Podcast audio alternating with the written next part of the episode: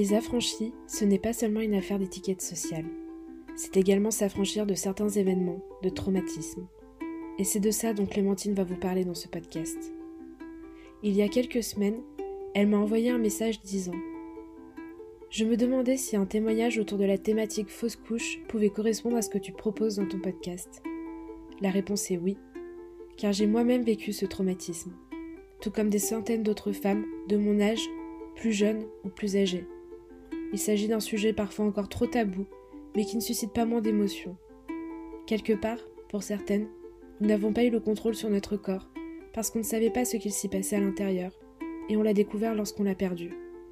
C'est mon cas, et celui de Clémentine aussi. Aujourd'hui, elle vous raconte son histoire.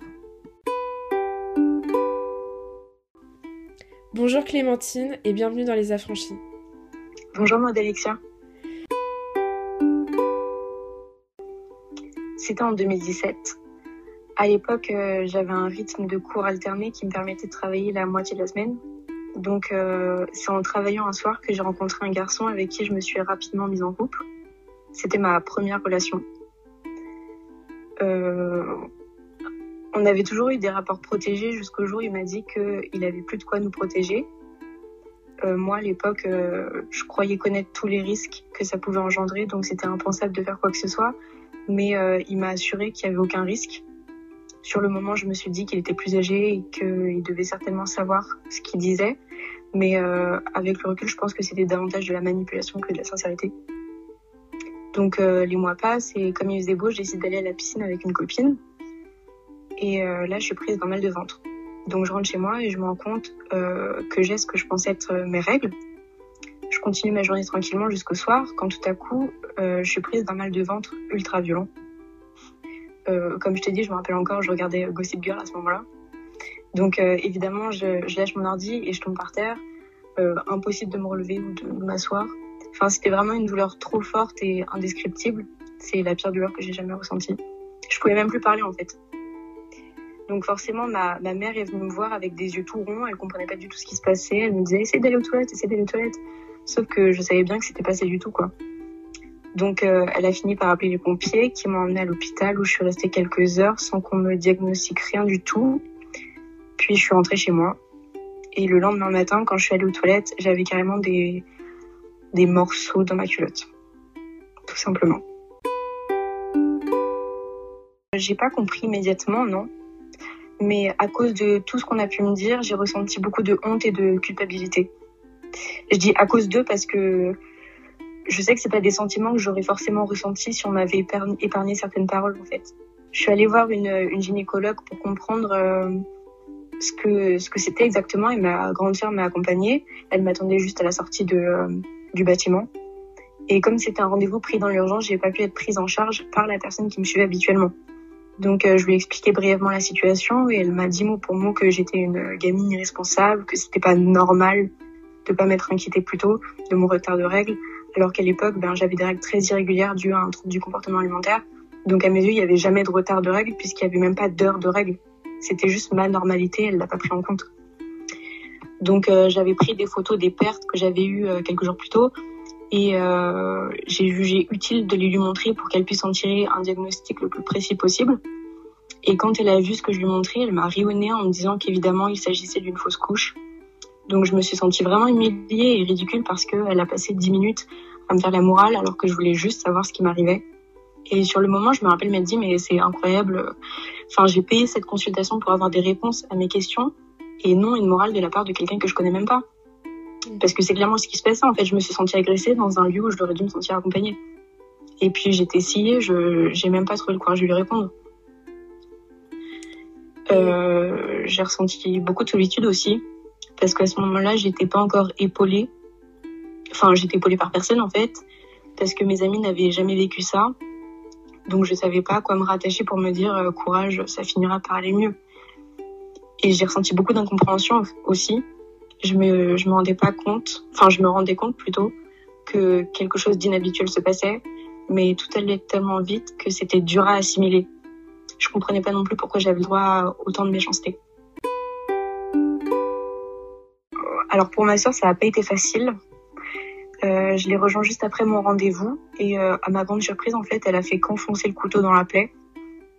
En fait, euh, son discours, il allait de pair avec celui de la gynéco, dans le sens où elle prenait juste son relais. En fait, elle m'a sermonné pendant tout le trajet du retour.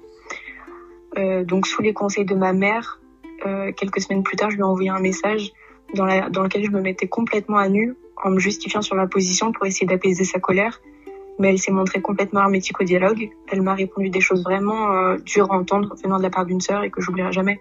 Comme par exemple, euh, moi ça ne m'est jamais arrivé, plein de dédain, ou tu n'existes plus à mes yeux, ou euh, un jour j'aimerais faire une dépression aussi cool que la tienne. Et j'ai pas du tout compris parce que sa réaction elle était complètement aux antipodes du message que je pensais avoir compris quand elle m'a accompagnée au rendez-vous, c'est-à-dire bah, je te soutiens. Et aujourd'hui je regrette d'avoir essayé de me justifier parce que ça ça me regardait que moi. Et pour ma mère, euh, c'était un peu plus facile. Euh, je pense, je pense déjà qu'elle savait de quoi il s'agissait avant même que j'aille consulter. Et quand je lui ai dit qu'effectivement c'était bien ce à quoi elle pensait, c'est c'est la colère qui a primé. Elle était furieuse que j'ai pu faire euh, une bêtise comme ça, si je puis dire, parce que je pense que c'est ce que ça représentait dans ses yeux de parents. Donc, euh, enfin, je pense que c'est légitime d'avoir peur et de vouloir protéger quelqu'un que tu aimes quand il lui arrive quelque chose de difficile. Mais c'est important de savoir que juger ou s'énerver, ça, ça aide pas du tout. Surtout qu'il s'agit de ma vie après tout et non de la personne qui, qui s'énerve contre moi. Et donc le lendemain, elle est entrée dans ma chambre en disant qu'elle regrettait de tout son cœur d'avoir réagi comme ça et qu'elle me soutiendrait à l'avenir dans cette période car c'était son rôle de maman. Euh, alors suite à ça, tout d'abord, j'ai décidé de prévenir le garçon avec qui j'étais à l'époque. Quand je lui ai expliqué, il m'a dit que c'était tant mieux. Sur le moment, j'étais vraiment bouche bée. J'ai trouvé ça euh, aberrant et je trouve toujours ça aberrant qu'il se soit donné le droit de tenir des propos pareils parce que les personnes qui vivent pas ces choses ne peuvent pas connaître la décharge émotionnelle et psychologique qu'on ressent. Donc j'ai juste laissé tomber cette relation parce que j'ai pas reçu le soutien dont j'avais besoin de sa part et en fait, malheureusement, je me suis laissée tomber aussi, en quelque sorte, dans le sens où je mangeais plus, je faisais des insomnies, je restais dans ma chambre, les volets fermés toute la journée au détriment de mes cours.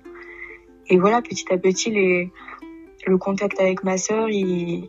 il a fait que s'amoindrir. Alors, à force de me sentir honteuse et jugée, en fait, je me suis pas mal renfermée sur moi-même. Je suis devenue quelqu'un de très méfiant dans mes relations et avec les autres et j'ai commencé à développer des habitudes que j'avais pas du tout avant. J'avais des tocs, je pleurais en permanence, je me touchais le ventre, je faisais un test de grossesse à chaque euh, rapport par peur que ça recommence. Souvent, j'appuyais même ces tests par des prises de sang. Donc, euh, je comprends que ça puisse être lassant pour la personne avec qui j'étais. Mais à côté de ça, je voulais entrer dans des boutiques pour enfants aussitôt que j'en voyais. Et euh, j'ai toujours eu un fort désir de maternité, mais là, il s'était décuplé, tout comme les, les troubles alimentaires que j'avais à cette époque d'ailleurs et j'arrivais pas du tout à mettre des mots sur ce qui m'arrivait. C'était même impossible pour moi de parler de fausse couche ou quoi que ce soit d'autre qui aurait pu me rapprocher trop près de, la réalité que je vivais. Je parlais d'événements à la place et j'évitais le sujet au maximum. Je pense que j'étais dans une sorte de déni au final. Tout ça, c'était très dur, surtout qu'à chaque fois que j'avais un rendez-vous gynécologique, on me demandait à nouveau est-ce que vous avez fait une, fausse couche? C'est bien ça? Et donc, c'était épuisant euh, psychologiquement, mais aussi physiquement. Et c'était plus vivable au quotidien, alors j'ai décidé de voir une psy. Et je me souviens qu'une de mes copines m'avait dit, euh, dis donc, euh, t'es vraiment courageuse, euh, je sais pas comment j'aurais fait à ta place. Sauf que, bah non, je suis pas courageuse, je suis juste obligée de subir cette situation qui, m'est imposée. Et moi non plus, je sais pas comment faire à ma place. En fait, j'avais, accumulé beaucoup de colère en moi, alors ça a été très difficile quand je me suis remise en couple, comme tu dis. Parce qu'en fait, j'avais besoin de me débarrasser de la méchanceté dont on m'avait fait part en la transmettant à quelqu'un en lui faisant subir à mon tour ce qu'on m'avait fait subir. Et ce qui a été très compliqué à gérer aussi, c'est l'anniversaire de, de l'événement.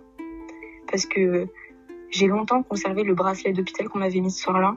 Je le regardais souvent et par conséquent, en fait, je, je voyais aussi la date, si tu veux. Donc elle s'est naturellement gravée dans ma tête. Et j'attendais beaucoup de mes proches vis-à-vis de ça. Sauf que bien sûr, cette date n'avait pas eu autant d'impact pour eux que pour moi. Donc, euh,